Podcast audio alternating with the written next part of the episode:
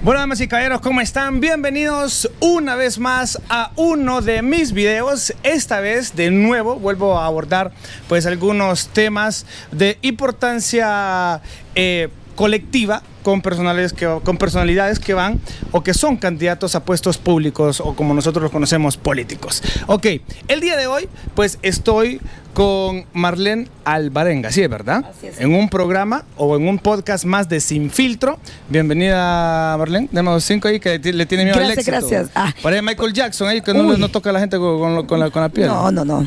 Quítemelo. Es correcto. Ah, qué nivel. Hoy va. sí. Hoy sí. Vaya. No es por eso, sino que eh, yo tengo problemas. Eh, Tengo un síndrome y eso, lo helado me hace perder lo que es la circulación de la sangre. O sea que tiene frío ahorita. Entonces, es, es correcto. Cuando yo llegué aquí, mis dedos estaban verdes. Entonces, a raíz de eso, tengo que andar guantes. Póngaselos, pa, porque Entonces- no, no quiero que me ponga no, verde pero aquí. para que usted mire que no, que no es nada de. O que me ponga azul como las pruebitas de, de los aeropuertos. Bueno, me lo voy a quitar para que la gente no vea, porque mucha gente me dice la de los guantes negros. Y me lo pongo por lo general, eh, la mayoría de veces que está haciendo frío, eh, los uso. ok. Bueno, Marlene, quiero que tenga entendido que esta entrevista es una entrevista no de tecnicismo político, sino más que todo conocer a la persona que está detrás de, eh, de- de ese, famoso photo- de ese famoso Photoshop que, que no- que mucha gente critica. correcto. Entonces, pues me gustaría que nos hablara quién es Marlene, dónde nació, eh, dónde se crió, sus padres, a qué se dedicaban, usted, a qué se dedicó en, su adolescencia, pues le dejo pues, para que nos empiece a contar un poco de usted. Ok, yo nací en el Hospital Escuela en 1985, pero crecí lógicamente en un pueblo. Era fronterizo con Nicaragua, Trojes el Paraíso. Ah, en Trojes. Sí, es el tercer municipio más grande de lo que es el departamento de- del Paraíso. Paraíso. Sí, es una zona cafetalera y ganadera. Y pues crecí ahí hasta mis 13 años y medio. Luego me vine a estudiar a la Normal España, vía Humada Danglí. Maestra. ¿no? Soy maestra, sí, estuve ahí. Pero en esa transición de salir de ciclo común que le decíamos antes a llegar a la Normal España murió mi papá. Entonces eh, pasé una etapa muy dura, muy crítica, emocionalmente, lógico, eh, que me llevó pues a, eh, en ese momento a tomar una decisión muy fea, que es lo que pasa en la mayoría de personas cuando pierden a una persona muy amada. Entonces entré en una etapa de, de depresión muy fuerte y estuve en un tratamiento porque lógicamente eh, había perdido al amor de mi vida, porque para las niñas los papás son sus superhéroes y pues pasé esa etapa y luego entré a la normal. Estuve interna tres años, egresé como maestra de antes, educación antes primaria. era inter- eh, internado, la normal. Sí, antes era internado. Yo estu- o sea, la última promoción fue la mía De, de señoritas que estuvimos ahí, eh, nos cuidaban, hipercuidaban. Teníamos un O sea, dormitorio. sí salía señorita ahí. Claro, yo salí señorita y, y- y- y bueno, eh, me casé con mi primer novio porque también eh, vengo de un pueblo, de un hogar muy conservador. Mi papá solo pasó tercer grado, mi mamá sexto grado, pero me formaron en, en valores y en principios y no era de las que me dejaban andar en la calle. Ok. Era de esas niñas que cuidaron Pero, mucho. ¿Y usted está a favor de los hogares conservadores? Pues fíjese que a mí me ha servido mucho porque me siento orgullosa de cómo soy ahora. Siempre eh, hay que tener un equilibrio, es correcto. A eso iba. Hay que tener un equilibrio. Por ejemplo, yo soy bien liberal con mi hijo. Yo tengo tres varones y soy súper liberal con mi hijo. O sea, no, no estoy llevando el patrón que siguieron conmigo. Pero cuando hablamos de liberales, como, brother, aquí tenés los condones, los Sí, así soy yo. Ahora, si fuera hija. Si fuera hija, yo creo que tendría que hacer lo mismo, porque no debemos de ver. eh, tengo que eh, eh, sería más cuidadosa y cuidadito salir embarazada. Aquí está la cajita de preservativo. Ocuparlo cuando quieras. O sea que usted le ha dado educación sexual a sus hijos. Es correcto. A mi hijo sabe de qué es hacer el amor desde los seis años. O qué es tener sexo. O qué, potente. o qué es otra. eh, vaya, qué es. eh, ¿Cómo le dicen? ¿Hacer el amor? ¿Tener sexo? El delicioso. El delicioso, El el, sin mañanero. respeto. El Ah, sin- Por ejemplo, mi hijo me pregunta, ¿cuál- ¿qué cosa es el mañanero? Yo tengo que explicarle a mi hijo porque prefiero que se dé cuenta por mí y no por otras ¿Y usted a personas. los cuántos años se dio cuenta de, un ma- de qué significa un mañanero? Uy, hacer el amor. No. La verdad es que es bien grande. ¿El qué? Eh, eh, hacer el Ah, amor, o ok. sea, No, no, no eh, sabía. No Ah, no sabía. Ah, no me explicaron, Sí. mis padres no me enseñaron que, que, que era hacer el amor, o sea, nada. Es más, en los pueblos le decían a uno, es que fíjate que eh, Antes era con el primero y con él tenías que estar así me eternamente. enseñaron a mí. Así. O sea, yo fui formada. Tu primer novio, con él te casas y ahí nomás. Y, así, y pero, eso a co- hice. pero a consideración es aburrido eso. Pues yo no me le he pasado aburrida porque yo trato de no ser aburrida. Por ejemplo, Pero si a mí me toca. con el mismo, Sí, claro, con el mismo. Y tengo tres hijos con el mismo. Si él me dice, O sea, no- amor, vamos a hacer el amor al carro, vámonos. Si me dice, eh, vamos a la playa y lo hacemos en una. ¿Cómo se llama? ¿En un muelle? ¿En una Claro, canoa? En todos lados y como quiera. Todo solo, terreno. Solo hay una cosa que no doy. Bueno. pero, Listo, eh. pero- no, pero, pero me encanta realmente ser yo. Eh, me gusta hacer el amor. Yo comencé haciéndole una broma a Andrés. Y estaba diciéndole, yo hago el amor cinco veces al día. Es broma, hoy no lo he hecho. Mañana un día. Entonces mañana me lo tienen que dar doble. Eh, sí, soy bastante abierta en el tema sexual. Eh, no soy liberada en esa área, respeto mucho a mi pareja. Pero eh, si él me dice que quiere esto, quiere el otro, una posición que él quiera, no tengo problema, en lo absoluto. Ok. Bueno, qué bueno. Ahora, eh, hablemos de ya, con todo se graduó de, un- de una normal, es maestra, y se especializó en la universidad. Sí, pero estudié Derecho. Ah, derecho, abogada Eh, es, es correcto. O sea, dejé eh, la carrera de magisterio y me vine a estudiar eh, lo que es derecho y lógicamente eh, fue difícil porque venía de un hogar conservador a un internado y luego entrar a una universidad donde hay de todo. Entonces me costó un momentito adaptarme. Eh, luego mis compañeros vamos a una disco, no sé qué será ¿A los cuántos disco. años conociste una disco? No la conozco. ¿No conoces disco? No conozco Chelín, hay disco. que llevarla a la zona del perreo, ¿verdad? Ah, eso no sé dónde queda. No conozco una disco. ¿Crees que aguante? Preguntan Es allá. que no puedo bailar. No eso es lo peor que no O puedo sea, bailar. nunca fue una disco, no fue a No. disco de. En mi pueblo, no, peor. Ahora, si usted me dice que haga el ridículo aquí, que medio me mueva, yo lo No, hago. porque ir a una disco Pero no es ridículo, pues. No, no, no, yo. Ah, ok. O sea, si usted me dice ahorita, eh, ¿puede bailar? No, pero si usted me dice, baile, yo le hago el ridículo acá. O sea, no tengo problema, pues. Pero eh, que ya me digan, eh, puedes bailar salsa, puedes bailar punta, puedes bailar, eh, ¿qué otro? Em, Bachata. Bachata, no, nada que ver. Ni sé cuáles son los pasos.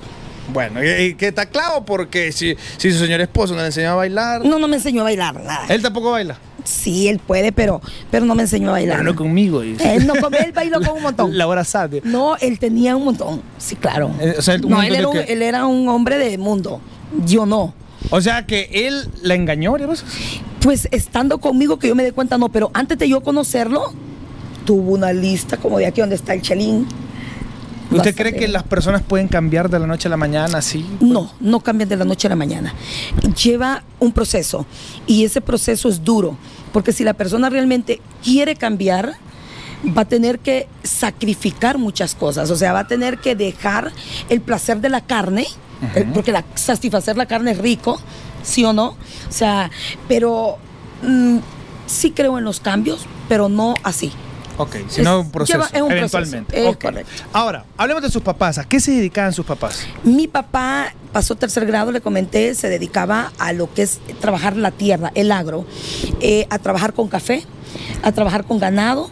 Eh, yo le, a mí me formaron en esa, eh, en la parte de agricultura, de ganadería, y mi mamá pues tenía eh, lo que es negocios y ella eh, vendía de todo. Era como un supermercado nada más que en un pueblo, a menor escala, lógico, ¿verdad?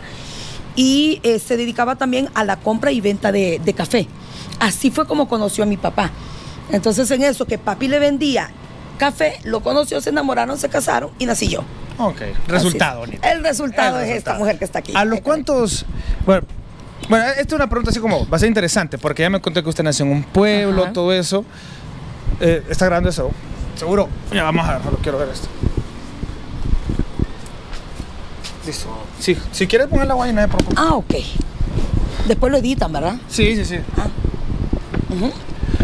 ¿A qué edad usted se vino a la ciudad de Tegucigalpa? Ok, tenía 18 años. 18 años, o sea, se graduó allá. Me gradué. Y su papá lo mandó para acá, sus padres la mandaron para acá. Mi mamá, porque mi padre ya había fallecido. Ah, ok. Entonces mi madre me mandó y me dice, bueno, ella quería dejarme allá.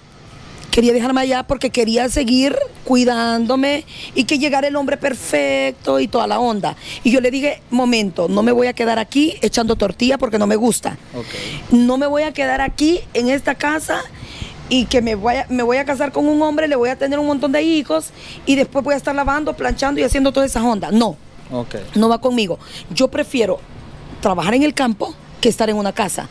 Entonces es ahí cuando le digo, me voy a estudiar y quería estudiar otra carrera, química y farmacia. Química y farmacia. Y mi madre me dijo, no, no, no, muchachita, usted va a estudiar derecho.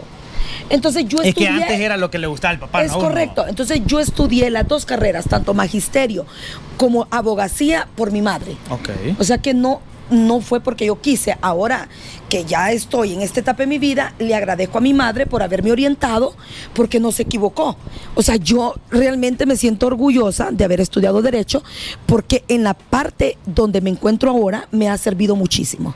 Ok. O sea, a los 18 años, Tegucigalpa, estudió Derecho. Ujú. ¿Donde quién vino a vivir o vino a rifarse la sola? No, no, no, no. Yo me vine donde una prima, pero solo el primer mes. ¿Y después? Y después me tuve que ir a alquilar un apartamento. Pero usted trabaja. ¿Consiste trabajo? No, mi madre me pagaba el O apartamento. sea, te pagó toda la universidad y el- es correcto. ¿No trabajaste durante estu- estu- estudiaste? Nunca, nunca. Ok. Entonces ella me pagó mi apartamento y eh, la universidad también porque era una privada. Y así fue como logré avanzar. Pero me costó adaptarme porque no conocía Tegucigalpa. O sea, yo no sabía...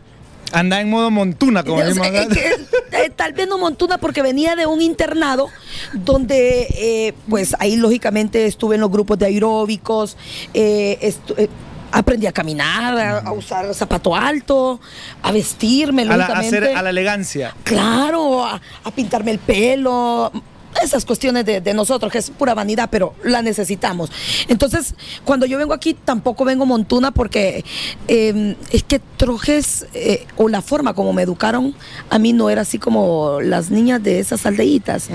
Sin ofender, pero. sí, sí, sí, pero, entiendo. Pero sí, ya era- una cuestión cultural, que es más, como más arcaico todo allá, ¿me entiendes? sí, y, y- y yo no, o sea, ya era un poco que sí me enseñaron a vestirme, cómo combinarme y cuestiones así. Ya cuando vengo a, a la universidad, viene una muchacha bien vestida, el- que ya le entendía el trámite pues de, de la vanidad que nos gusta a nosotros las mujeres. Entonces, pero lo que sí me costó un mundo fue conocer cada lugar que todavía no lo conozco. O sea, me cuesta llegar a los lugares, porque no soy de las que salgo, sino que salgo de, de mi casa. Del punto A al punto B y en los vidrios. Vaya, ahí es, esa es mi vida. Entonces, ahorita que ando en política, lógicamente... Le ha tocado andar eh, en... O sea que solo en política conoce barrios usted. No, yo conocí, yo ya fui diputada una vez. Ok. Fui diputada en el periodo, salí en el 2013 y eh, recibí en el 2014. Entonces, pero antes de eso, Con el PAC. con el PAC, siempre el PAC. Yo nunca he ejercido mi sufragio en otro partido. Entonces, antes de eso, eh, yo as- trabajaba, hacía una labor social con niños en y de la calle. Los niños abusados sexualmente. Entonces yo me iba a Comayagüela, pero no iba sola, iba con mi esposo. Entonces, como él ya conocía, entonces para mí subirme al carro, vamos a ir al puente La Isla, al puente Motagua, o vamos a ir al Chiverito, pero era porque él me llevaba, no es porque yo puedo llegar. Entonces, ya me conocí el crematorio y me conocí un montón de lugares, ¿verdad? Antes de ser política. Luego hice una lucha por, eh, no sé si recuerda cuando asesinaron al hijo de la rectora. Ok, estaban diciendo que todos los policías eran unos asesinos, etcétera, ¿verdad? Entonces yo comencé a hacer una lucha por ellos de que no todo el policía es malo. Es como que digan todos los periodistas, todos los abogados o todos los políticos somos malos. No es cierto. ¿Los cachurecos son malos? La argolla o la cúpula actual sí. Todos. Eh, no, no todos. Pero hay una cúpula, una argolla que definitivamente dan ganas de vomitar. Porque le han hecho mucho daño al ¿A país. quién rescata de los cachurecos? Vaya, va. Bueno, ¿Qué cachureco rescataría? Si... no lo voy a rescatar al 100% porque no puedo y nadie es perfecto ni santo. Obviamente. Pero vaya, de los ministros, póngale a Tito Cardona. de los que yo podría decir eh, que no, no está señalado como otros. ¿Verdad que definitivamente, eh, vaya, eh, este Bográn que se robó los 48 millones con alguna argolla fuerte del Partido Nacional, porque él solo no se robó los 48 millones de dólares. O sea, sería una mentira que yo le dijera aquí a usted y al- a la audiencia que tiene que él solo se lo cogió, paja. Entonces, y como va, por ejemplo, eh, este Rubí, que estaba en Copeco, ¿se recuerda? Sí, sí, sí. O sea, es, es una vergüenza realmente tener ese tipo de personas que sigan mamando de la teta, de la vaca, como dicen allá en mi pueblo, y que sean una desgracia para el pueblo hondureño. Sí, tiene razón. Porque son una desgracia, definitivamente. Ahora, regresemos un poco más a su pasado. Claro. Hablemos de, de- de cosas que marcaron su, su, Mi niñez. su niñez. Apartándole de la muerte de su papá, obviamente, porque sabemos que eso es obvio. Como qué, qué cosa le hizo usted eh, cambiar de pensamiento, cambiar de rumbo, de agarrar otra dirección? ¿Qué, ¿Cuál fue su punto de no retorno? Algo que usted dijo, esto me pasó y dije que yo iba a cambiar y voy a tratar de hacer algo diferente por mí y quizás por los demás. Ok, algo que marcó mi niñez fue un- negativo, primero lo negativo. Ok, fue un intento de abuso sexual. A mis cinco años, Dios me guardó, porque eh, quisieron abusar de mí. Gracias a Dios que llegaron a tiempo otros familiares y, y- y no pasó a más. Era una niña de cinco años. Otra cosa negativa eh, fue que intenté suicidarme a raíz de eso. ¿A, los, a qué edad? Ah, tenía cinco años, cinco y medio, no había cumplido ni O sea, seis años. Una niña de seis años ya conocía el suicidio. O sea, antes de los cinco ya sabía que era un suicidio. Tal vez no como el concepto que ya lo sabemos ahora que somos adultos, pero se me venía a la mente eh, de decir, no vale la pena vivir, me quiero morir, nadie me quiere. Agarré un, una- un lazo de lo que mi papá usaba para el ordeño y lo quité de un palo para guindarme. O sea, una niña de cinco años y medio. Pero ¿dónde viste eso para volver? O sea, a lo que voy. O sea, imagino que tus padres nunca te enseñaron, mira, mi hija así se ahorca un pollo. No, o sea, no, no, no. Entonces, Correcto. es como, ¿dónde, ¿dónde una niña de cinco años mira eso y lo hace réplica para tratar de quitarse la vida? Hay cosas que no voy a poder explicar, no porque no lo sepa, sino porque hay gente que no lo entiende. Pero por el lado de mi padre se suicidaron dos hermanos, o sea, dos tíos. Entonces siento que es algo familiar. Si me meto al tema espiritual, no voy a terminar la entrevista para poder Sí. explicar. Pero no sé si a usted le ha pasado que de pronto usted tiene o escucha, usted dice que es su misma voz, pero tal vez no es su misma voz, sino que usted, es, usted escuchaba voces en su cabeza. claro, nadie te quiere, es escuchar una voz no mía, sino que es otra voz extraña. Y lógicamente entré en ese proceso, mis padres me llevaron a, a- a- a ayudarme, lógicamente, ¿verdad? Y eh, pues ya tengo varios años que yo puedo decirle hoy que Jesús me liberó porque para mí no hay solo, otra solo persona. pasó esa vez, solo ese, ese autoatentado fue esa vez. Eh, de niña que recuerdo, sí. Luego después de que mi padre murió, lógicamente otra vez. Entonces esas fueron las eh, dos veces que yo recuerdo que eran fuertes. Fuertes que me eh, la primera vez me tuvieron que bajar y la segunda vez me tuvieron que hacer un lavado. Entonces por eso digo que son fuertes. ¿A qué edad usted, si lo pudiéramos llamar así para que no suene tan crudo, superó la cuestión de la- del intento de violación? ¿A qué edad usted dijo, bueno, no pasó, tengo que seguir mi adelante? Me costó. Costó eh, y más saber que es un familiar. ¿Y él sigue vivo? Y- Él sigue vivo y todo. Eh, hace como cinco años le hablé, porque no le hablaba. Entonces significa que hace cinco años logré superar. No es fácil. No, no, no, no, para nada. Por eso yo entiendo muchas veces y, y quizás por eso eh, tengo una fundación enfocada al abuso sexual. Y me gusta ayudar mucho lo que es la niñez en calle o en situación de calle. Está en y de la calle. Sí. Entonces, eh, me gusta mucho hacer eso porque eh, realmente una niña o un niño que es abusado, solo Dios definitivamente lo puede liberar, porque aunque uno tenga ayuda psicológica o psiquiatra, ¿verdad? Eh, hay cosas eh, que quedan, son traumas. Impregnadas. Correcto, son traumas provocados y que a la larga vienen a ocasionar problemas posiblemente con sus hijos, con su cónyuge, qué sé yo. Entonces, al final, esos traumas, quien va ayudándolo a liberar para mí, ¿verdad? Porque mi, eh, o sea, soy, eh, tengo eh, formación cristiana evangélica, es Jesús. No hay otro para mí. Entonces, me costó, pero gracias a Dios estoy bien. Ahora, hablemos de cosas felices. Ajá. Muchas apartando los nacimientos de sus hijos, que es el momento más, maravilloso. maravilloso para las madres. Apartando eso, cuénteme de momentos felices de su niñez, adolescencia, que quizás le hicieron ser una mejor persona. Ok. De niña, pues definitivamente eh, fui una niña muy solitaria, no tengo así como un recuerdo de, eh, de decir, eh, fui feliz, porque desde mis cinco años fue marcado. Okay. Pero ya cuando llego a la normal España, ya no era una preadolescente, sino que ya era una adolescente, ¿verdad? Ya estaba 14, 15 años.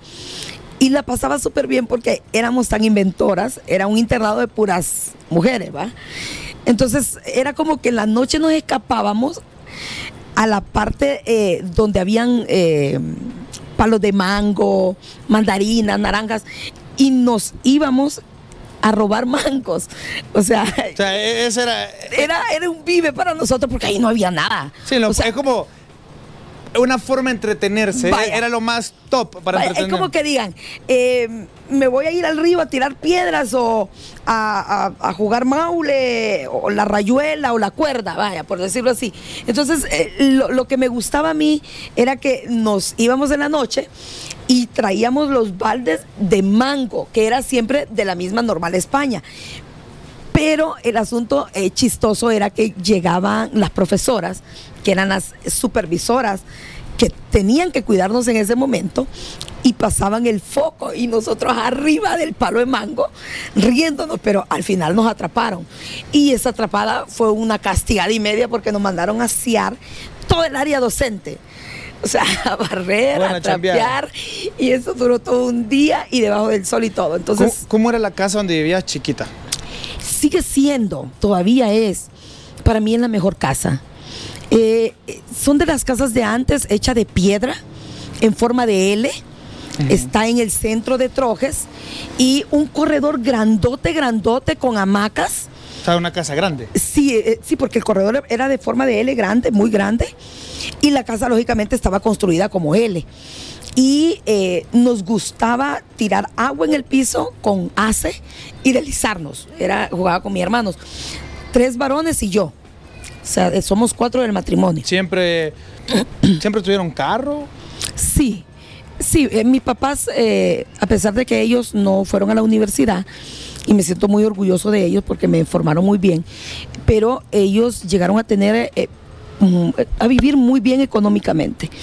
Y pues eh, siempre hubo carros, se dedicaron lógicamente con maquinaria. Crecí bien, no me hizo falta nada. Me enseñó mi papá a trabajar, a cortar café.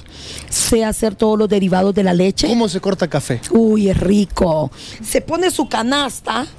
Se amarra aquí atrás, se pone su saco porque cuando se llena la canasta hay que echar, ¿ok? Entonces eh, anda un gancho Ahí se le dice gancho. El gancho es, si el palo es muy grande, se pone el gancho, se amarra del otro palo para bajarlo y cortar el cojollito. Se usan las dos manos y se escoge entre el maduro y el verde. Entonces eh, se va escogiendo, pero uno va agarrando una práctica en los dedos de estar cortando cada grano y va llenando su canasta. Cuando llena su canasta, saca el saco, se vuelve a poner la canasta y sigue cortando. Si es plantilla, plantilla se le llama a, los palos que son bajos, o chaparros, enanos, como le quiera decir. Entonces es más fácil. Pero mi papá había dado una orden al caporal que el hecho que yo fuera su hija no significaba que me iba a favorecer con darme una plantilla, sino que me tenía que dar el surco que me tocaba de acuerdo a la hora que yo había llegado. O sea que si yo llegué y era la número 10 de todos los corteros, me tocaba el surco número 10. Si era la 20, me tocaba el 20. Y también me enseñó, porque me pagaba. Él me decía, cada trabajador tiene derecho a su salario. Entonces, una vez hice algo que se me quedó acá. Vine yo, todos los trabajadores estaban haciendo fila para cobrar el sábado a las 2 de la tarde y yo me fui a poner de primera. Y mi papá vio esa acción y me dijo, ¿qué está haciendo usted ahí? Vengo a cobrar. Le dije yo, no, usted acaba de llegar, vaya, haga la fila y se pone en la última, porque usted, usted acaba de llegar y no me le va a quitar el espacio al otro cortero. Me enseñó a que ellos son igual que yo, a pesar de que era la hija del dueño, pero yo era igual a ellos. Hoy me ha servido porque yo veo a todas las personas por igual. Me ha tocado sentarme con presidentes no solo de Honduras, sino de, de otros países, y yo hablo muy normal porque son igual que yo. Me formaron así, que el dinero no hace a la persona, sino esos valores, esos, e, e, ese corazón que usted tenga para con los demás, el servicio a los demás. El, muchas veces, si yo ando con mi equipo de trabajo y yo, si ellos están comiendo o yo estoy comiendo una tortilla con frijolitos, eso van a comer ellos. Pero si yo como langosta, eso van a comer ellos conmigo también. Entonces, yo valoro mucho eso. producción. ¿Cierto? Eh, ah, bueno. Sí, así soy. Así soy. Es más, cuando mi equipo de trabajo ahorita anda pegando publicidad y no ando yo, todos me extrañan. Max anduvo ahorita y muchos preguntaban, no va a venir la abogada, no ¿por qué me dicen abogada? No va a venir, no va a venir, porque saben que yo soy de las que eh, vamos a comer, si vamos a comer pizza de Liros, ¿puedo decir el nombre? Sí, no importa. Ok, si voy a comer eh, una pizza de Liros Císaro que cuesta 100 lempiras, todos comemos esa. Y me fascina, me fascina una de ahí, es la suprema. Pero la, de vegetal. No sé si la ha probado, la de vegetal. Soy poco para las pizzas, la verdad. Ay, no, a mí me fascina esa. Entonces, em, pedimos y todos comemos, eh, que por cierto le debo una génesis y a Eliana me van a matar. Ah, huevo. Bueno, ahora ya sabemos un poco ¿En qué momento usted se metió a política? Me gustaría ya, ya hablamos un poco de su vida, quién es. me gusta entender primero su pasado para saber para dónde va dirigida o, qué realmente, cuáles son sus intenciones, su modus vivendum, ¿me entiende? Entonces, esas son las cosas que a mí me interesa saber de las personas. Por eso hago este tipo de preguntas que no tienen mucho que ver con política, pero sí en general con la persona. Ahora, ¿en qué momento usted cayó en política? Ok. Es extraño este libro, por eso se lo traje, se lo voy a regalar. Y le puse la dedicatoria también. Vamos a ver. Ah, es cierto, ahí está. Dice con cariño Gazú. ¿Se pronuncia así Gazú? Sí, sí, correcto. Ok. Marlene Alvarenga, 3 de noviembre de 2021. Aquí aparece prácticamente eh, eh, resumida la historia de lo que es por qué me meto en política. Ok, a mi papá lo buscaron para que fuera alcalde de Trojes por el Partido Nacional varias veces. Y siempre dijo que no. Yo crecí escuchando a mi padre que me decía a mí, la política es para ladrones y yo no soy ladrón. Desde niña escuchar a mi padre, mi padre muere, me vengo a estudiar, en mi vida, en mi vida sabía de política, nunca había ejercido el sufragio, no me interesaba la política, pero en una de esas me pasó algo extraño y comencé a tener sueños. No sé si usted alguna vez ha soñado. Yo sueño lo que me caigo en un barranco, es el único sueño que he tenido en, ¿En serio? O sea que usted no ha soñado. no, ¿Y, y, este Andrés ha soñado? Sí. Ah, entonces Andrés me, me, va a entender. Pues yo comencé a tener esos sueños de que yo iba a ser diputada. O sea, era como una premonición, una epifanía. Como que, como que, yo estaba loca y yo comencé a decirle a mi esposo, estoy loca, no me interesa la política, eso es para ladrones. Y comencé a repetir lo que escuché de decir de mi papá. Entonces, pero resulta que en eso comenzó a sonar lo que era el Partido Anticorrupción de Honduras. En eso que se escucha hablar del Partido Anticorrupción de Honduras, en el 2011 se escuchaba de que había que sacar a los corruptos, que ya no podían seguir gobernando lo mismo. Y entonces me dice mi esposo, yo creo que no estás tan loca.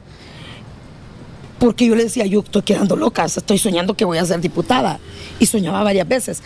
Entonces yo creo que no vas a Claro que sí, Leo, jamás me van a dar oportunidad a mí en esos partidos tan grandes y para empezar nadie sabe quién soy. Soy de un pueblo.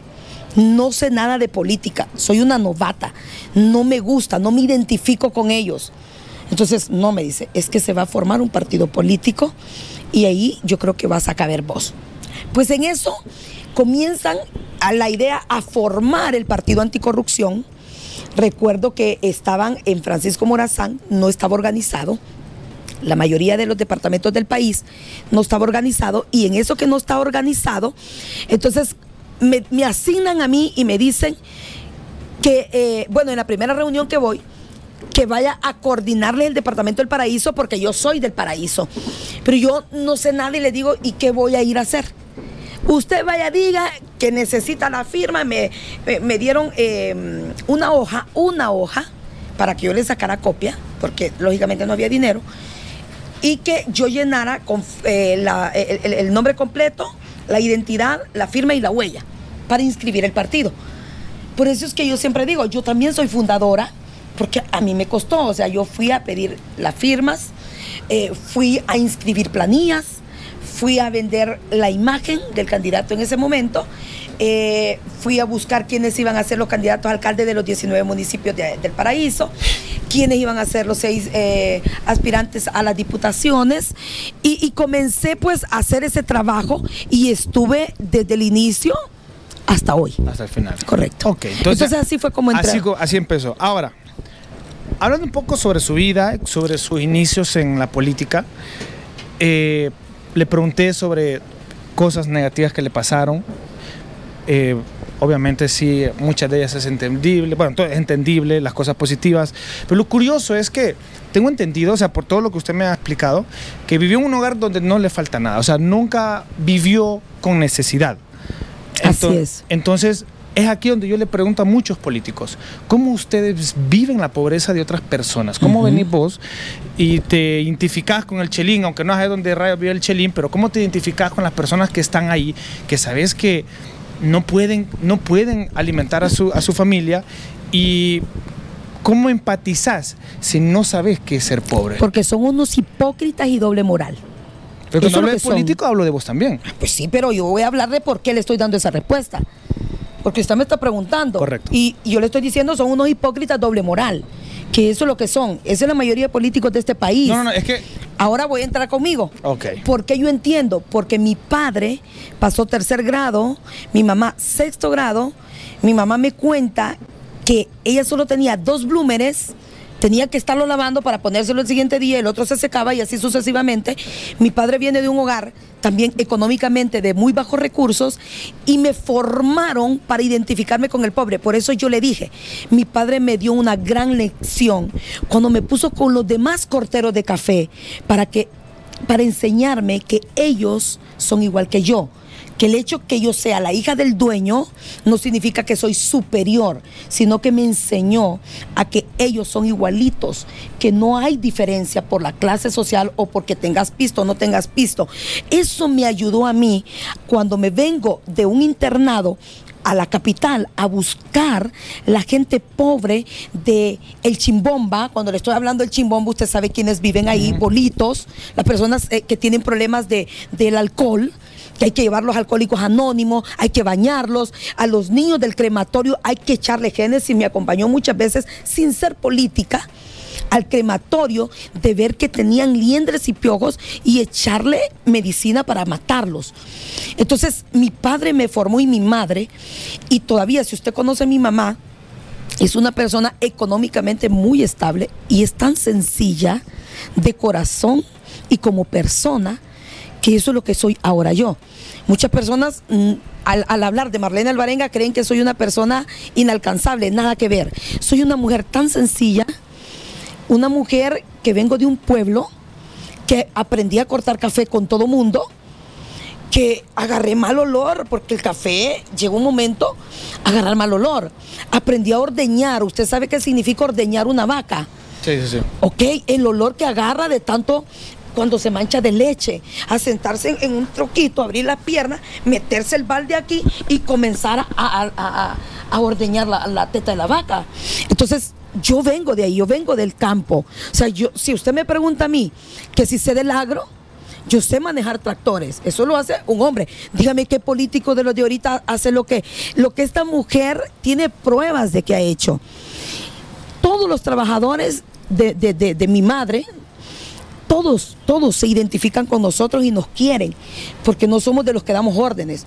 Yo soy de las que me pongo a trabajar aquí en Tegucigalpa con mi equipo. No doy órdenes. Bueno, buena respuesta. Viendo obviamente su campaña, veo que hay mucha publicidad suya. ¿Cuánto, se gasta en publicidad? Va, si, puedo, si puedo preguntar, si me permite usted esa respuesta, sería muy gentil. Por supuesto. la persona va a invertir en su campaña dependiendo la capacidad o dependiendo el narcotraficante o dependiendo el empresario o dependiendo el lavado de activos que le hagan, ¿ok? Pero habemos otras personas que de lo que trabajamos o de amigos que de pronto ahorita, y cuando pasó el ETA y el IOTA, yo me fui al departamento de Cortés a llevar comida, porque había mucha necesidad. Nadie iba a votar en Cortés por mí. Y yo me fui en el ETA y en el IOTA. Y resulta que le serví a una señora llorando, me dijo, se acaba de ir mi hijo para Estados Unidos. No tenemos que comer más con lo que estaba pasando, pues yo le llevé una provisión aproximadamente unos mil empiras y una silla de rueda que lo ocupaba. Entonces, mire cómo es Dios. Yo sembré sin saber. Resulta que el hijo, estando en Estados Unidos, viene ella y yo le escribí. Y le dije, señora, le digo yo, eh, le, mencioné el nombre. Hoy lo voy a omitir porque no puedo mencionarlo. Y le dije, ¿cómo estamos con la silla de rueda? Porque tengo otra por si la necesita cambiar, ¿verdad? Y entonces se la voy a mandar a dejar con X. Y entonces me dice, estoy súper bien y ya comenzó a contarme la historia que su hijo está bien, que está trabajando bien. Y, entonces ya ella se dio cuenta que yo voy de diputada, pues le mandé un set, siempre le, a la gente que, que le tengo cariño, pues les mando para que tengan un recuerdo, aunque no van a votar por mí, pero para que tengan un recuerdo. Y entonces me dice, se la voy a mandar a mi hijo, me dijo. Y mi hijo la quiere conocer. Y resulta que el hijo me donó dos mil botecitos de esos que le, que le traje de muestra ahí a usted. sí. Dos mil. O sea, yo nunca me lo imaginé. Porque si usted se pone, eh, eh, él los mandó a hacer a, un lugar, a mí me lo llevaron, me dijeron dónde estaba la sede y todo. Y, me pidieron el arte, Génesis me hizo el arte y yo lo mandé el arte. Entonces, son cosas bellas. Ahora, usted me pregunta tanta publicidad, tengo más amigos que dinero porque los amigos valen más que el dinero. No, sí, pero bueno, estamos, claros de que usted como política tiene que entregar como un estado de, todo lo que ha gastado. Yo tengo, yo tengo un presupuesto y no me puedo pasar de ahí con mi suplente. Okay. Son 250 mil empiras, no más. ¿En publicidad? En, en, toda la campaña. No podemos pasarnos de ahí. ¿Por qué? Porque para mí el político que mete más de no sé cuántos millones es porque seguramente va a ir a negociar para recuperar su plata, porque es dígame quién va a meter para, perder. Entonces digo yo, no, mi suplente y yo, vamos entre los dos, vamos a, poner mi timita. Usted pone 125, yo pongo 125 son 250 y hacemos una bonita campaña. Si usted mira, yo no he pagado en redes sociales. Pero sí he visto bastante. Usted mira mucha publicidad de banner cada banner, eh, algunos los he comprado, otros me los han donado. ¿Cuánto cuesta un banner? 180 lempiras. ¿Cuántos banners en total hay en la ciudad de Tegucigalpa? Míos. Suyos. Míos. Ahorita pueden haber, porque voy a poner más, voy a poner unos 100 más. Multiplique 150 banners por 180 lempiras. Yo creo que hay más de 150. No, ponga, ponga eso. Ahorita. ¿150 por? Por 180 lempiras. 180 lempiras, ok. 27 mil lempiras. Correcto. Ahorita se ha puesto eso. Ok. Ok. Pero vamos a poner más. Tiene que haber más. Ahora, me pregunto yo. Espéreme, espéreme. Eh, falta ahí otro ah, punto importante. Falta las camisetas. Ok. Estas camisetas, si usted manda a hacer más de 100, usted las consigue, póngale a, 80 lempiras. Ok. Entonces mandamos a hacer 200. Mandamos a hacer vasos de 12 lempiras. O sea, fuimos haciendo una campaña, mandamos a hacer unas pulseritas que yo creo que no trajimos hoy, que cuestan 3 lempiras. 3 lempiras. Entonces, no es una campaña ostentosa, sino que son con cosas que uno va calculando, ok, eh, puedo gastar en, los botes de alcohol, lógicamente no gasté nada, más que las gracias y mandarle un set en agradecimiento. Entonces, supongamos que en política se van unos, los, 150 mil empiras. Póngale que para una campaña así como la que yo estoy haciendo, eh, sin lo regalado, sin lo, sí, o sea, lo, invertido. Lo mío. Ahorita todavía me falta invertir. Todavía tengo 80 mil empiras, o sea que no, no, los he gastado todos. Siempre me he preguntado, y me ha faltado a mí hacerle esta pregunta a las otras personas que he entrevistado, pero partamos con usted. Claro. Siempre me he preguntado por qué. Personalmente, yo estudio mercadotecnia, entiendo el marketing en, su esplendor y trabajo en la televisión. ¿Para usted funciona un sticker suyo en un poste? ¿Cree que la gente se detiene a, a ver el sticker suyo en un poste o en un árbol? Yo le dije a mm, la persona que anda conmigo en el carro, yo no perdería mi dinero en un banner chiquitito, con el numerito chiquitito, porque botar el dinero, porque yo que voy en un carro no me voy a detener a ver ese numerito así. Por eso me atreví a hacer un banner un poco más grande para que usted que va conduciendo no tenga que hacerle así para ver el número, sino que de largo usted puede identificar, y más que soy la número uno, pues es facilito, ¿verdad?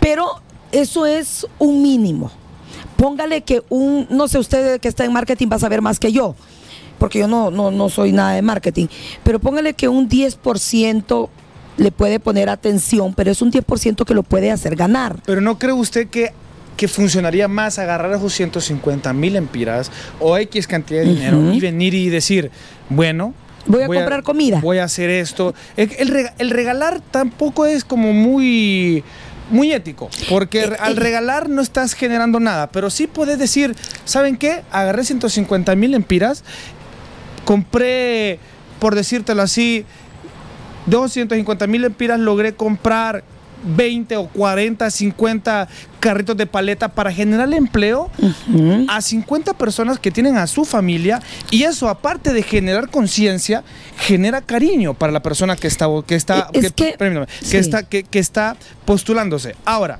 personalmente, yo vi un rótulo de quien sea y yo digo, ¿por qué rayos no gastan esos 80 lempiras que les cuesta el pedazo de cartón, el papel, qué sé yo, y, hacen una proyección social? ¿Por qué? Porque el marketing que te va a generar esa persona de que, ¿saben qué? Le voy a contar a mi familia que esta señora, esta mujer, hizo por mí esto y por favor, imagínense que si ahorita no, no, tiene el poder, se imaginan con el poder qué tanto haría. ¿Por qué los políticos no piensan con, el sentimiento, sino que piensan en, en, en, en hundir, en ¿cómo se le dice? Eh, en llenarte de... Rellenar la capital de publicidad. Correcto. Ah, Vaya. ¿Me entiendes? Entonces, hay tanto bombardeo que, tanto número que al final vale madre porque uno no le pone atención a eso. Y quien me diga, el que me diga que se para ahí a los postes a ver, ah, voy a votar. Si no, ahí no sale nada porque votar solo sale tu carita, tu numerito y, tu, y el, color del partido. Y ya, no salen tus propuestas, no sale nada. Entonces, ¿por qué no hacer ese dinero en eso? Entonces, usted sí me va a entender bien la combinación, porque es de marketing. Génesis, ella estudió en, eh, eh, esa carrera.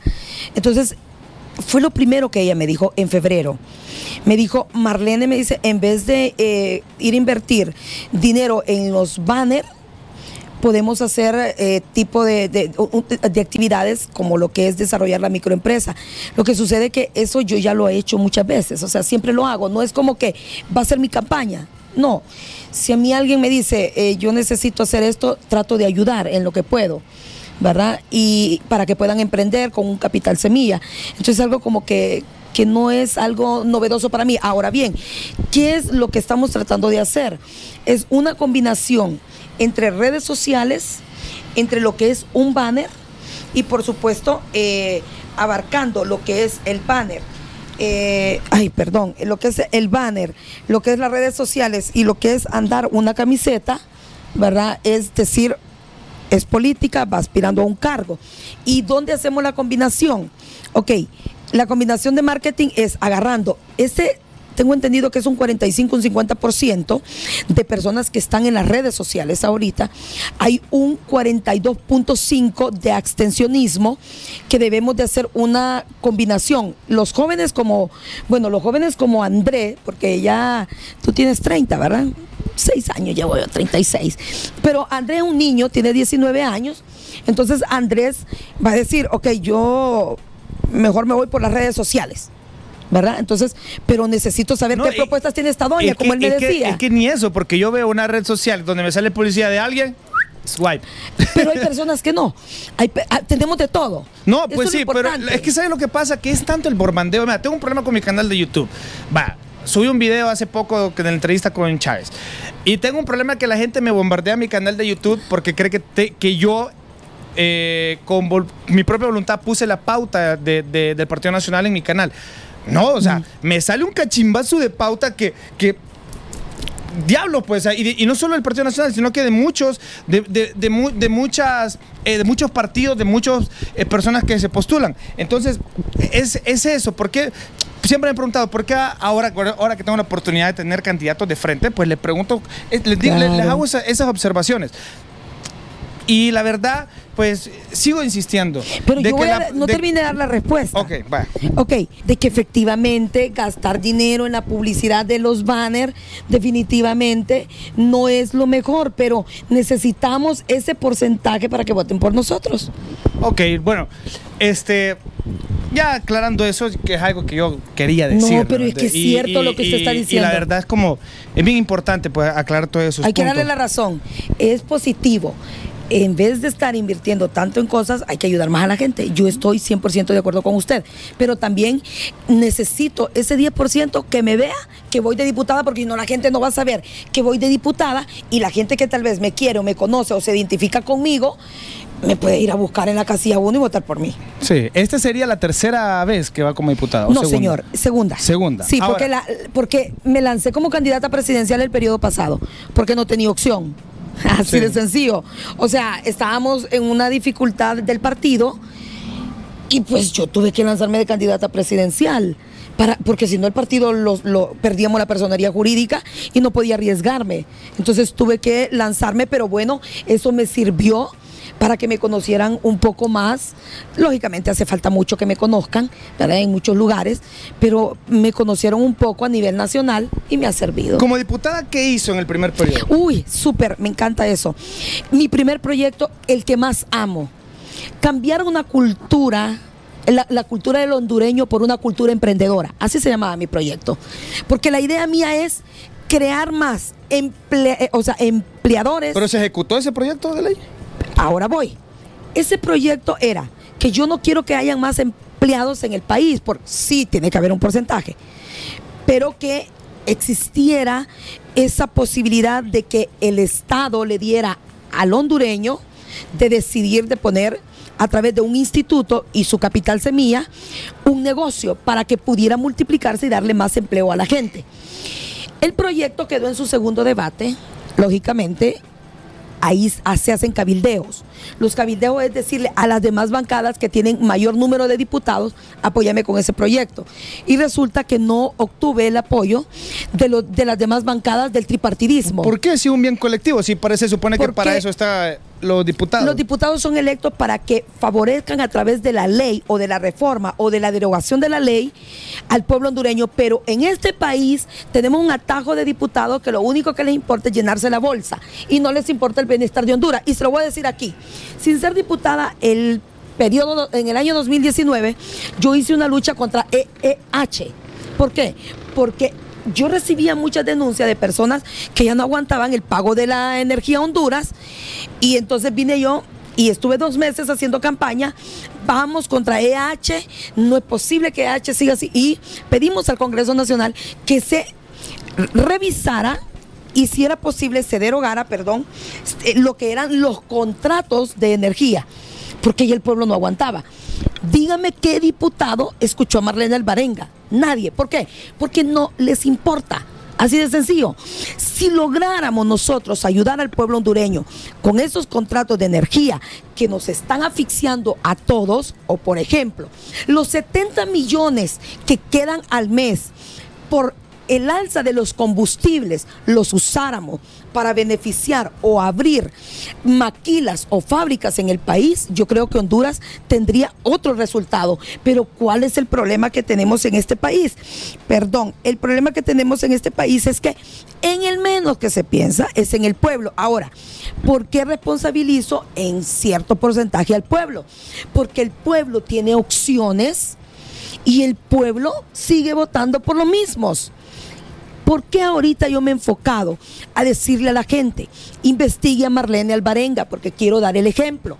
Mi número de identidad, les digo yo, es 0703-1985-01047 vaya, investigueme si tengo alguna denuncia, si estoy en lavado de activo o en, narcotráfico, cualquier cosa. Y si es así, no vote por mí. Pero si usted me ve limpia, déme la oportunidad de mostrar que soy diferente. ¿Ya entregó el estado de cuenta que le dan, que le pide, que le pide el, ¿cómo se llama? ¿El Tribunal Supremo? Ok, el Consejo Nacional Electoral hasta ahorita creó un instituto para la- lo que es eh, la liquidación de los partidos políticos. Pero aparte de eso, recordemos que existe el Instituto del Acceso a la Información Pública, el IAIP, y también existe la Unidad de Política Limpia, que es de recién creación. Recuerdo que yo voté para que se creara ese, eh, esa, esa unidad de política limpia. Nosotros no adquirimos deuda política desde enero del 2018. O sea que las elecciones fueron en, perdón, en noviembre del 2017 y en diciembre PAC no tenía dinero. Entonces nosotros lo que hacemos es presentar toda una rendición de cuentas, ¿verdad? Ante la unidad. Ya, ya tenemos, presentó la suya entonces. tenemos los tres finiquitos. Ok. O sea, nosotros estamos bien. Ahora, la, un- la- la- el IAIP dice por qué no ha presentado informe. Entonces yo le, le coloco un tweet el día de ayer, Eliana, si no me equivoco, y les puse que ilógico que le estén pidiendo al PAC. Si he denunciado, y en el libro que le tengo aquí, he denunciado públicamente quién se robó el dinero del partido anticorrupción, porque yo no hablo sin pruebas. Aquí está donde yo pedí el 25 de julio del 2017 una auditoría fiscalizadora porque se desaparecieron del partido 14 millones 750 mil ¿Y quién se lo huevió? Salvador Narrala. Salvador. Claro, señor, aquí está. Mire, aquí está el de presentado ante el Tribunal Superior de Cuentas y tengo el de recibido. Ok, ¿qué sucede? Yo presento la auditoría fiscalizadora y hasta ahora no ha pasado nada. Entonces, qué ilógico que el IAIP me venga a pedir cuentas a mí, donde sabe que el Partido Anticorrupción no cuenta con fondos. ¿Por qué no, por qué no le piden a él el informe y que rinda cuentas? ¿Qué se hizo la plata? Si usted dice que es honrado y honesto, yo, yo no necesito solo sus palabras, necesito hechos. ¿Sí o no? Por ejemplo, aquí le voy a hablar con hechos algo a usted. Los partidos políticos son de maletín. Los partidos políticos eh, eh, son bisagra o se venden, ¿sí o no? Ok, yo le voy a, hoy le voy a hablar a usted con pruebas. an- an- Cuando insultan a los partidos, ¿por qué me ofendo? Porque yo no soy de maletín, ni bisagra, ni vendida. La prueba está aquí, señor. Ningún partido lo ha hecho. Pero esta mujer, la única mujer presidenta de 14 partidos políticos, lo hizo. Presentamos lo que fue la revisión de credenciales. Entregamos lo que eran propietarias y suplencias. Señor, vamos a ver. Aquí están.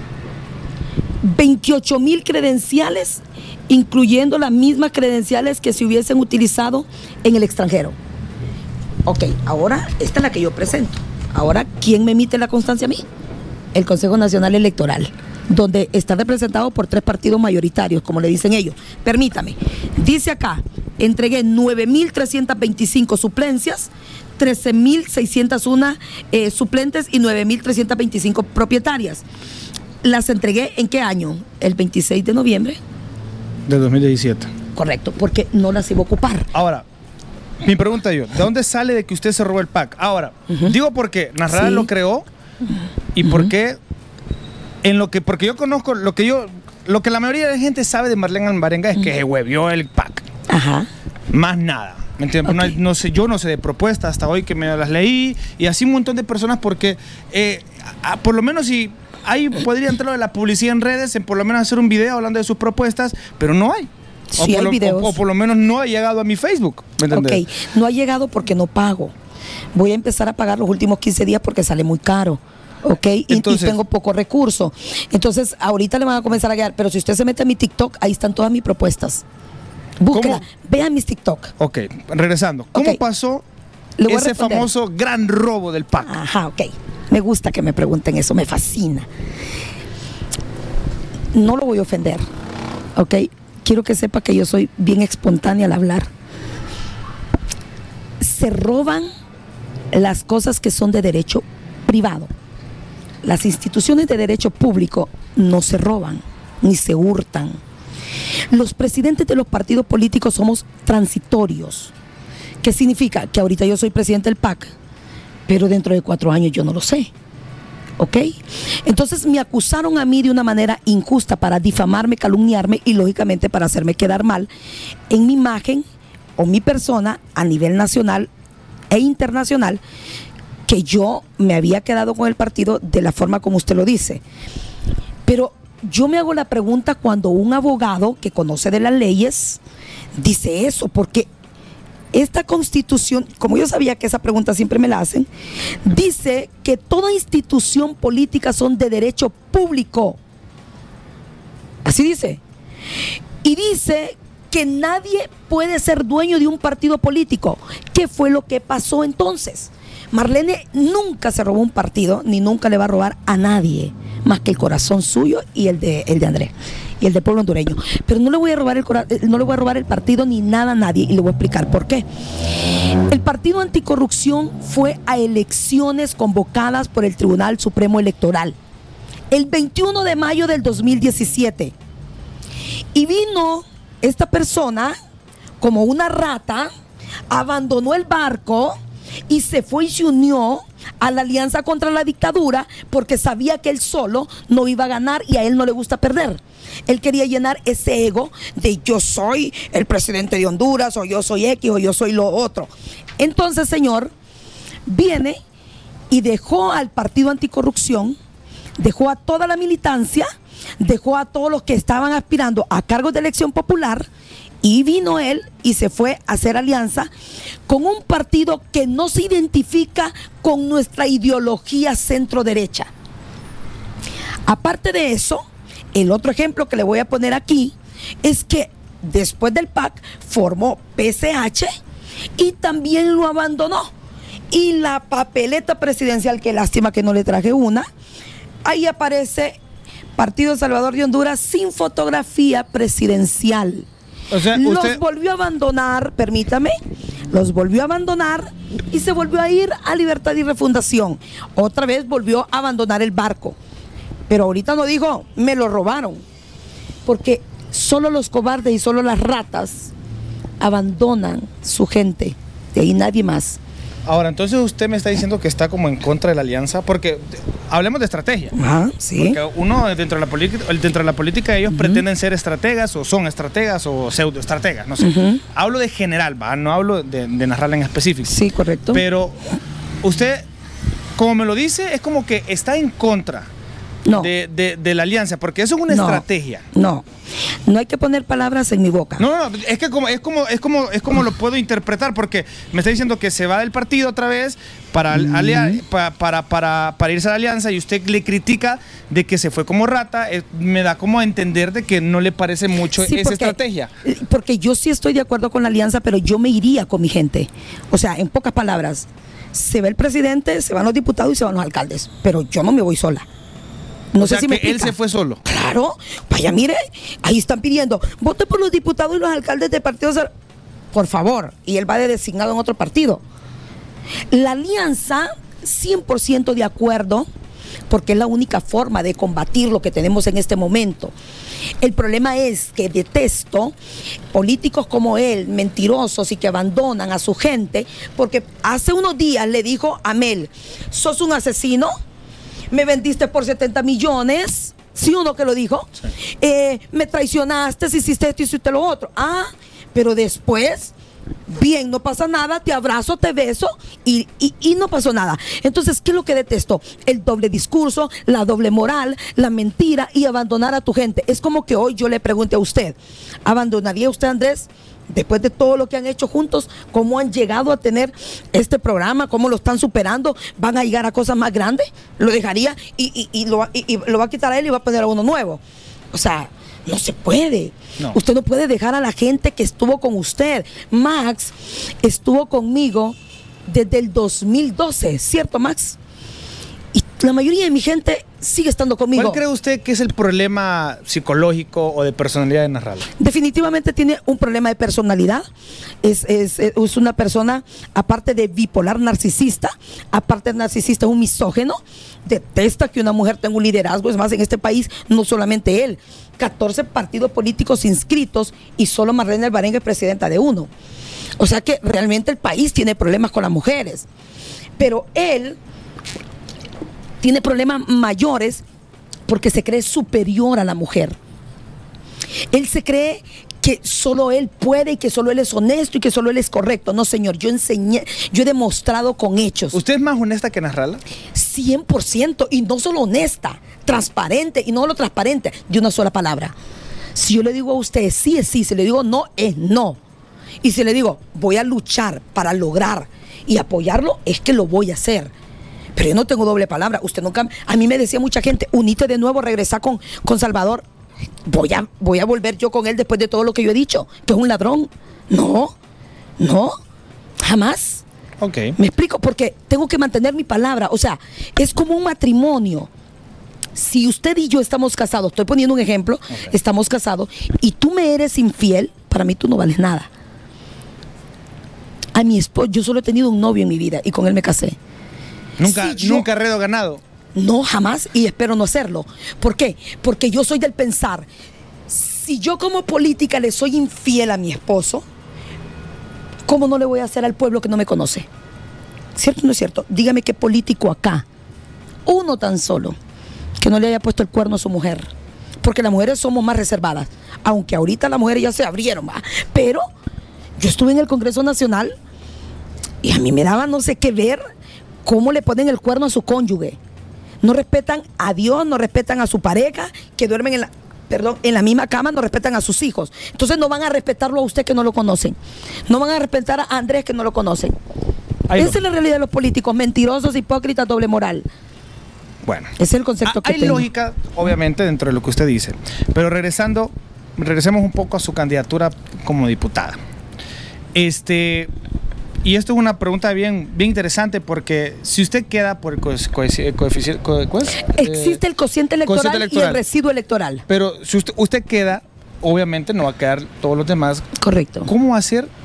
Porque ya me dijo que estuvo un periodo y no la apoyaron. Entonces, tuvo la intención de hacer, pero no hizo. Sí, porque presenté Entonces, un montón de estuvo proyectos. cuatro- Solo hablé uno. es- presenté un montón. Sí, por eso tuvo cuatro años como diputada, presentó, pero al final no se ejecutó y eso equivale a que al, como resultado no hizo. ¿Me entiende? Ahora, ¿qué diferencia o cuál es, el, cuál, cuál es la diferencia que va a haber ahora?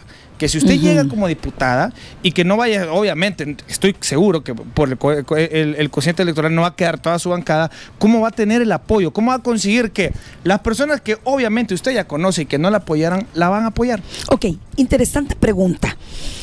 Eh, es importantísimo que la gente sepa que esta vez no voy como la vez pasada, que era una novata. ¿Ok? Pese que presenté muchos proyectos y que pedí ayuda, era una novata. Lógicamente enfocado a mi área que es legal.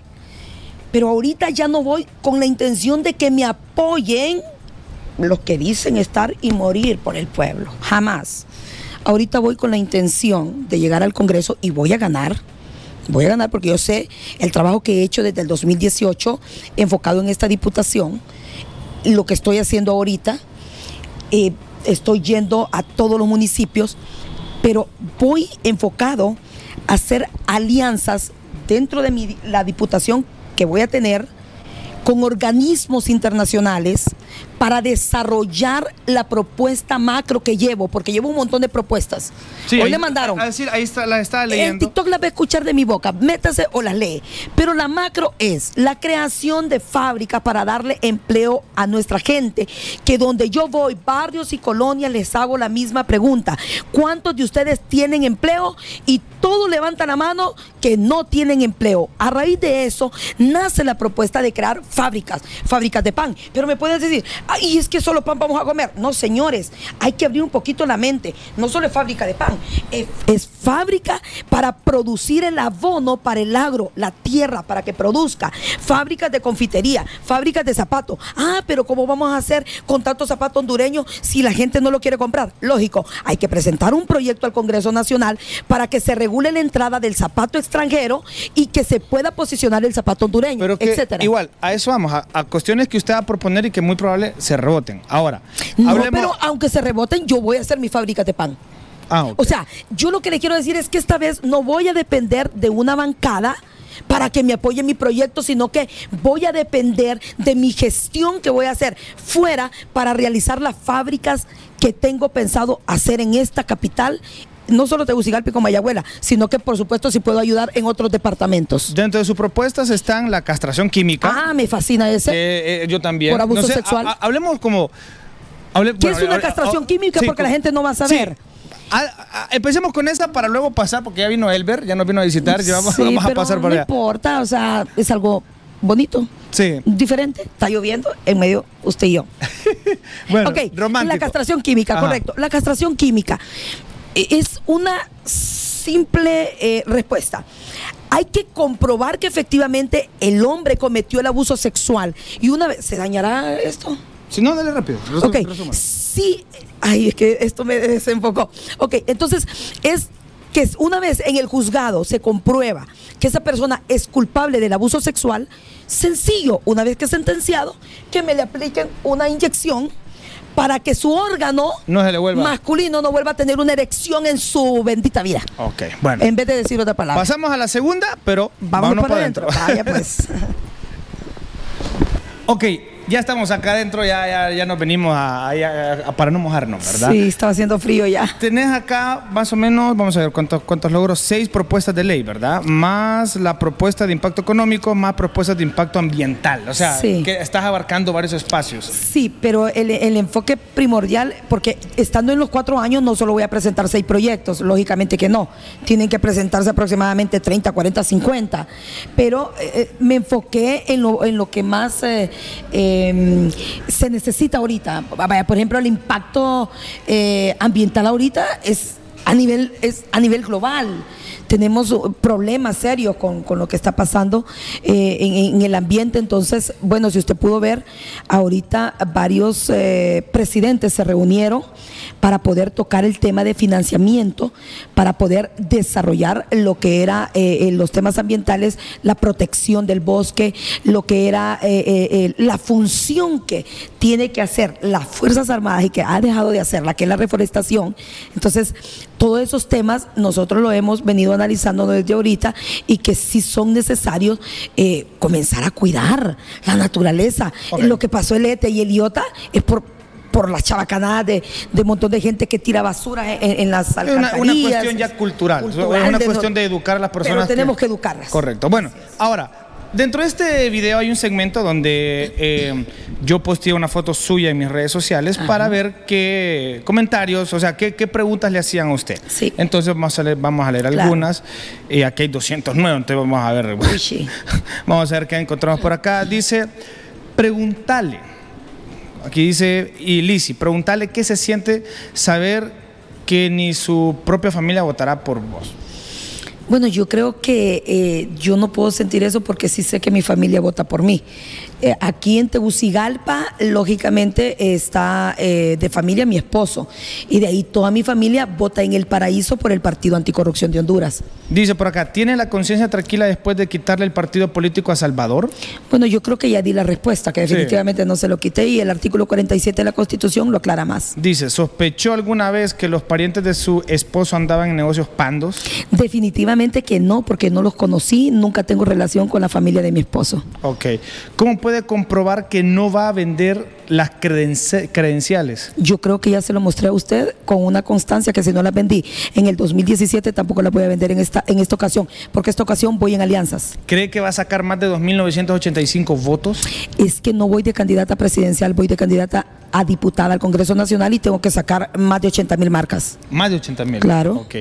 Dice, ¿quién quiere de verdad que sea el próximo presidente de Honduras? Definitivamente que Honduras necesita alguien que sea fuera del tripartidismo, pero en este momento ninguno de los partidos políticos cuenta con el capital porque se invierte demasiado dinero.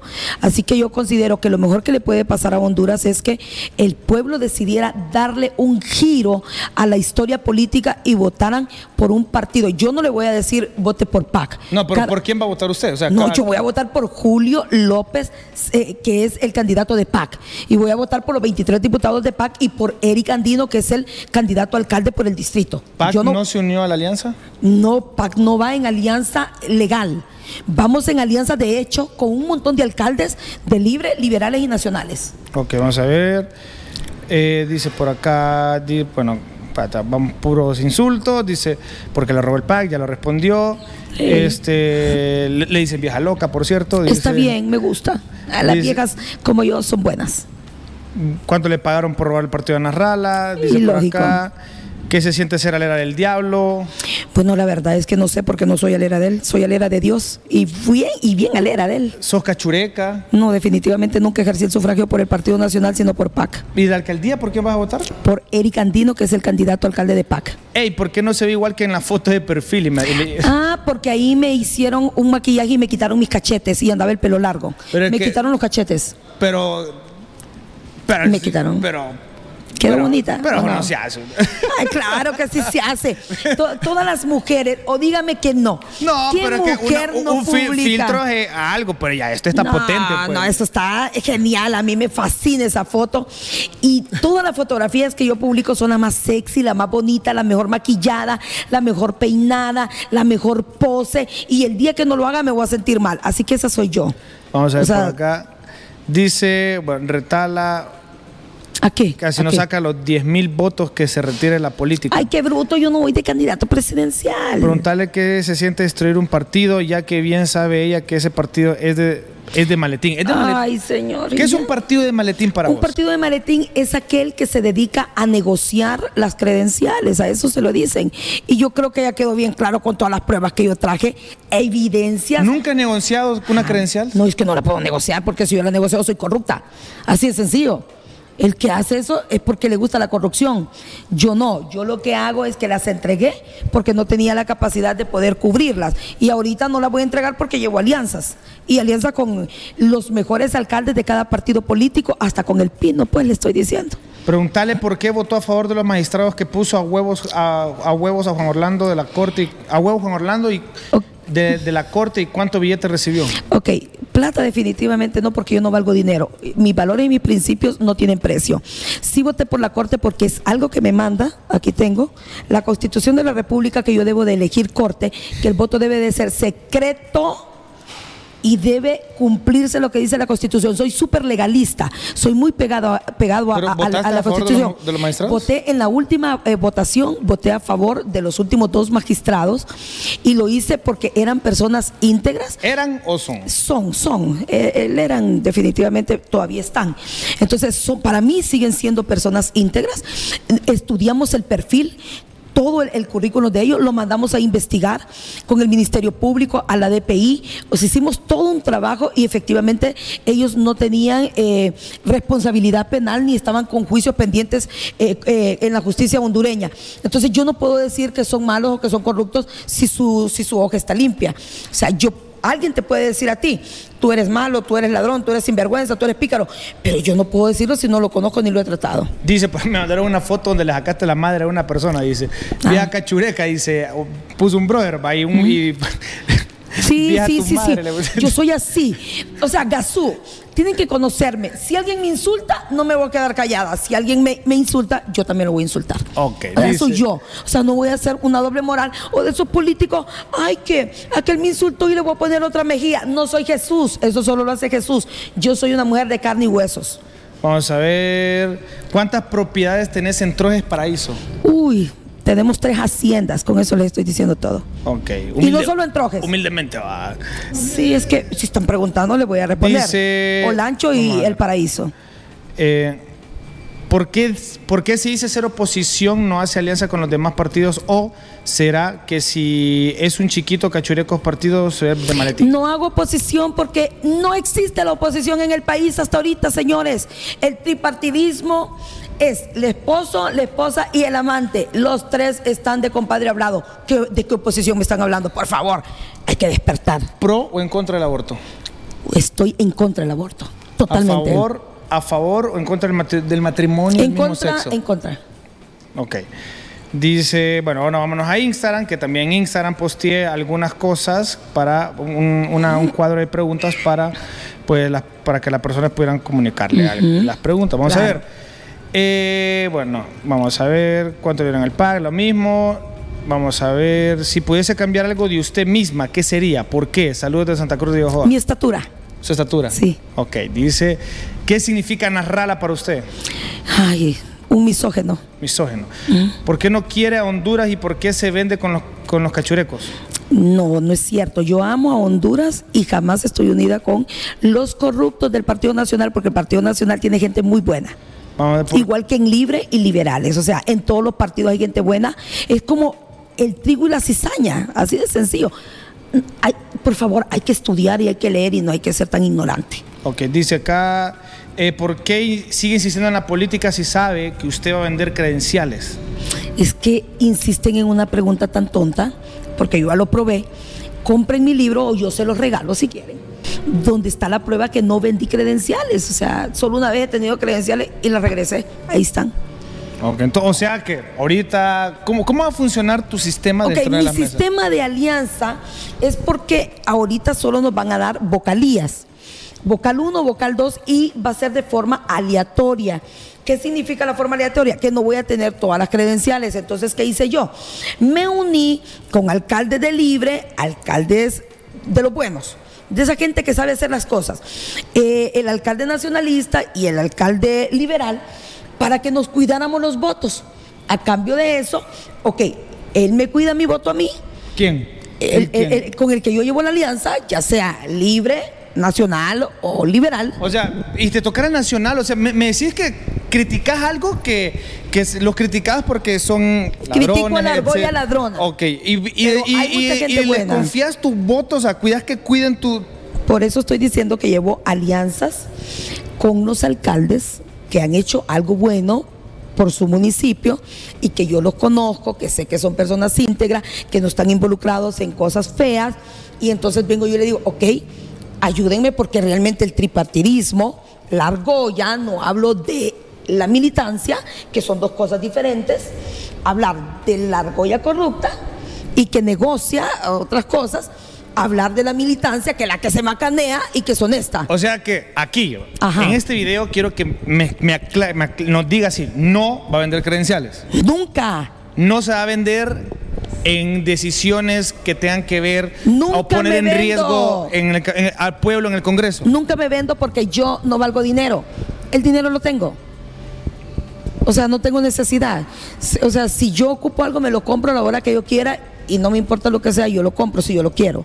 Entonces no tengo necesidad ¿Se de irme a vender. con, avariciosa? No, soy nada que ver. Soy más bien una persona eh, en contra de la avaricia y me gusta más bien dar y servir. Bueno, ok. Bueno, ya estamos cerca de terminar esta entrevista, damas y caballeros, y obviamente no se puede escapar de las preguntas de cultura general. Claro. Y eh, fallar es de humanos, entonces... Es normal, Eh, entonces tómenlo con calma y tómenlo normal. Entonces vamos a empezar. ¿Qué tanto ama Honduras? 100%. 100%. De Honduras, ¿cuántos municipios conoce? Hasta ahorita conozco solo 248 municipios. ¿De cuántos? De 298. Andamos bien, andamos bien. ¿Qué departamento fue el último de inscribirse como departamento de los 18? ¿En el Partido Anticorrupción o...? No, ¿qué departamento de los 18 departamentos de Honduras fue el último de ser departamento? Considerado como Bueno, departamento. ahorita, el, gracias a Dios, Islas de la Bahía fueron de los últimos de inscribirse. Ok, muy bien, muy bien, anda, anda bien. ¿Quién? eh, ¿Cuántos la, la clásica? ¿Cuántos kilómetros tiene Honduras? Uy, Cuadrados. ci- tiene 114.492 kilómetros cuadrados. No. C- Ciento- ciento- 112. 112.492 kilómetros cuadrados. Pero solo fueron dos números.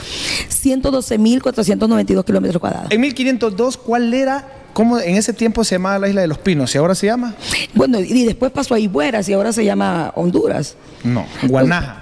Ah, está hablando de la isla, es que estaba hablando de Honduras. No, sí. no, no, habla de la isla de los sí, Pinos. pero le estaba hablando de Ibueras y después Honduras, sí. Las, los, los barcos en el que venía la tripulación española en el cuarto de Los tres eh, eh, barcos, la reina Isabel, eh, la, ¿cuál era la otra?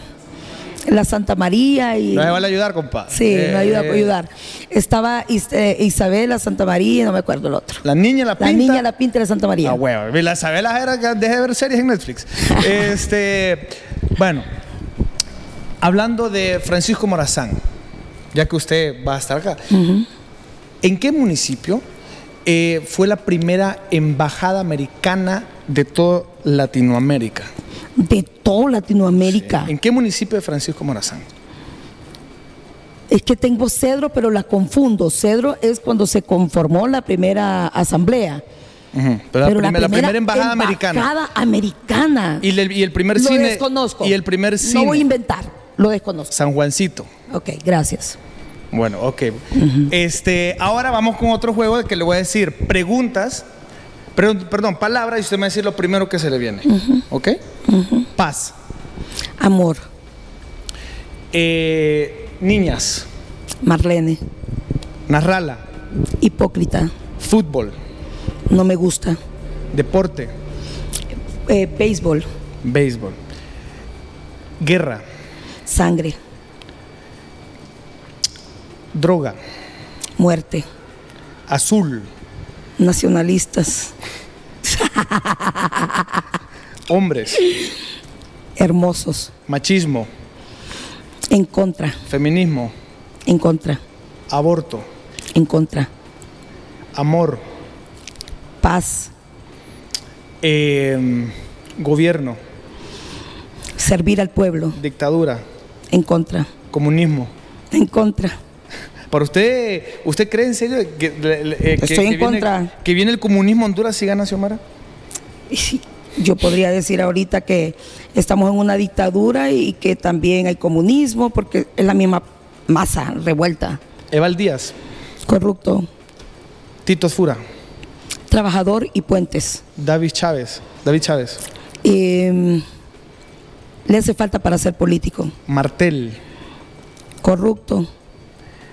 Aldana, Corrupto. eh, Juan Orlando, Narcotráfico. Ricardo Álvarez. Trans 450. Ok. Bueno, ya para terminar esta entrevista, muchas gracias. Eh, una entrevista muy amena. El- se, se le nota que es algo barrio, pleca, pueblo, pleca, Ah, pueblo, fresa. pueblo, sí, escucha, pleca. Bueno, está bien. Entonces, eh, espero, te deseo mucha suerte en esta, en, esta travesía. Espero que cumplas todo lo que, lo que me has dicho acá, Sí. todo lo que leí de tus propuestas. Sí. Espero también te apoyen esas buenas, esas buenas intenciones, porque el mundo está lleno de buenas intenciones, pero no de buenas acciones. Muy de acuerdo. Entonces, de nada sirve una intención si no se, si no se activa, si no se acciona. Eh, me gustaría pues que públicamente pues te doy dentro de esta entrevista sirve para también para que ustedes se promocionen y obviamente para que las personas tengan en cuenta y conozcan a la persona detrás del político y que sepan mucho de sus intenciones de dónde vienen y muy interesante de esto es que obviamente tu tu casi eh, casi, casi tu cómo se le dice que te pasó de niña casi te violan, eso pues influye bastante en lo que actualmente haces, que es eh, proteger a este tipo de niños que, que- o niñas que también les pasa eso, porque no solo a las niñas les pasa, le pasa a, A los, los niños. niños. Entonces son cosas que realmente pasan en la vida real y no solo le pasan a la gente humilde, sino que también pasa en todo extracto social. y qué bueno que te identifiques con ese tipo de personas. Ahora, dale un mensaje. Primero, quiero que le mande un mensaje a Narrala. te quiero, y te quiero. Ay, quiere ser como yo, pero no puede. Ese es el mensaje que le mando. Vale. Ahora un mensaje a todos aquellos posibles votantes tuyos. Ok. Eh, bueno, en primer lugar, gracias por la oportunidad. Eh, me dio gusto conocer a André, me cae súper bien. Eh, decirle al pueblo hondureño, más que todo al departamento de Francisco Morazán, a sus 28 municipios, que me den la oportunidad de representarlos en el Congreso Nacional. No soy la persona que Narrala vendió. Soy una mujer totalmente diferente, una mujer que viene de un pueblo, pero que también vive en una ciudad, que conozco la necesidad del pueblo y que quiero ayudar. Sencillo, quiero servir. Nací para servir. Lo he hecho antes de ser política siendo política y quiero seguirlo haciendo. No voy a estar todo el tiempo en política, ya mi tiempo se está terminando, tenemos que dejar una generación de relevo y para eso necesitamos prepararlo, pero antes de eso necesito que tú me des la oportunidad. Este 28 de noviembre marca casilla número uno del Partido Anticorrupción, por supuesto vamos 23 aspirantes a diputados, Julio López, un abogado como candidato presidencial, que es una muy buena opción, no está involucrado ni mencionado en actos de corrupción, narcotráfico ni lavado de activos. Y por supuesto, en vez de que sigas votando por los mismos alcaldes, llevamos al abogado Eric Andino, un extraordinario profesional del derecho y sobre todo un hombre que ama servir. Listo. Antes de irme, de las sedes, ¿qué opinas? De las sedes estoy en contra, pero por una cosa. Las sedes si se desarrollaran de acuerdo en función de servir al pueblo y darle empleo y crecimiento y desarrollo, está bien. El problema fue que la ley la hicieron para beneficiar a aquellos multimillonarios que compraron ciertos sectores y que están evadiendo el, el, fisco o que le bajaron los impuestos y además de ello se van a poder cometer uno que otro delito y no van a ser perseguidos por la justicia hondureña. Entonces estoy en contra más que todo de la ley, no en sí de lo que va a proveer o de lo que va a dar una sede. Ok, ahora, del voto en línea, ¿qué pensás? Bueno, de acuerdo a la ley electoral que tenemos ahorita, nos obligan a nosotros, oiga la palabra, nos obligan a pedir el voto en línea. Pero si esta ley fuera reformada, no debería de ser el voto en línea porque prácticamente le estamos bruto. pidiendo a la gente ser un borrego prácticamente de decir, vota por personas que ni siquiera conoces, no sabes cuáles son sus propuestas, pero necesitamos el cociente electoral porque si no yo no salgo. Entonces prácticamente la ley me obliga a mí a pedirle vota en línea porque yo necesito un cociente electoral. Eso es lo que tenemos ahorita y no tenemos opción. ¿Qué opinas de tanto partido político nuevo? Yo pienso que debería de ser más rigurosa la, eh, al momento de inscribirlos, porque eh, los partidos políticos de una u otra forma generan cierto gasto para el Estado, aunque ahorita eliminaron la deuda política, pero efectivamente hay partidos que solo llegan a ser un elefante como lo, que, como lo es el Tribunal Superior de Cuentas y como muchas instituciones en el país. Entonces yo considero de que sí debe ser muy regulado y deben de quedar los partidos políticos que de verdad lo ameriten. Ok, y la última. ¿Estarías a favor de una segunda vuelta? Totalmente de acuerdo. Y si en esa segunda vuelta estuviera hipotéticamente este Xiomara y Juan Or y, y Papi a la Orden, ¿por quién irías? Qué complicado porque yo no soy ni nacionalista ni libre. Pero tenés dos opciones. Híjole, es como que me vaya. Es, es, es como la del Dios, es como, Dios o Satanás. Es vaya. como la del pastel y la CIA. Jesús María y José. Hoy sí no le voy a responder esa pregunta porque no voy a votar por los dos. No, por ninguno. hipotético. O sea, si ya no hay dos, si ya no hay más opciones, ¿cuáles de esas dos opciones sería como la menos peor, como decimos nosotros? Formaría parte del abstencionismo en el país. Esa es mi respuesta. No de, de ninguna manera. Abstencionismo. Ok, ok. Bueno, respeto tu respuesta. Bueno, señores, nosotros terminamos. Quiero agradecer públicamente a la gente de Metrocinemas por dejarnos eh, hacer esta entrevista aquí. Eh, si quieren venir al cine, pues vengan. Realmente está muy genial y vienen muy buenas películas. Cuídense, los quiero mucho. Soy Gazú. Recuerden que este video no solo está en este formato, sino que también está en mi podcast. Lo pueden buscar ya en Apple Podcast y en todo donde usted puede o tiene cuenta para escuchar podcasts, Spotify, etcétera. Ahí lo va a encontrar como El Mero Gasu. Este seguramente sería el episodio 5 eh, de este increíble podcast que pues espero que usted también lo comparte y sea de sagrado. Cuídense, Gracias. los quiero mucho y espero también que esto le abra una, una otra perspectiva de las personas que estoy entrevistando y también de cómo ellos pues son el día a día y, por, y cómo lo y cómo lo hacen o cómo lo quieren implementar dentro de su dentro de su vida política. Cuídense, los quiero mucho. Chiquis, yo soy Gazú y ustedes, los chiquis que siempre ven mis loqueras.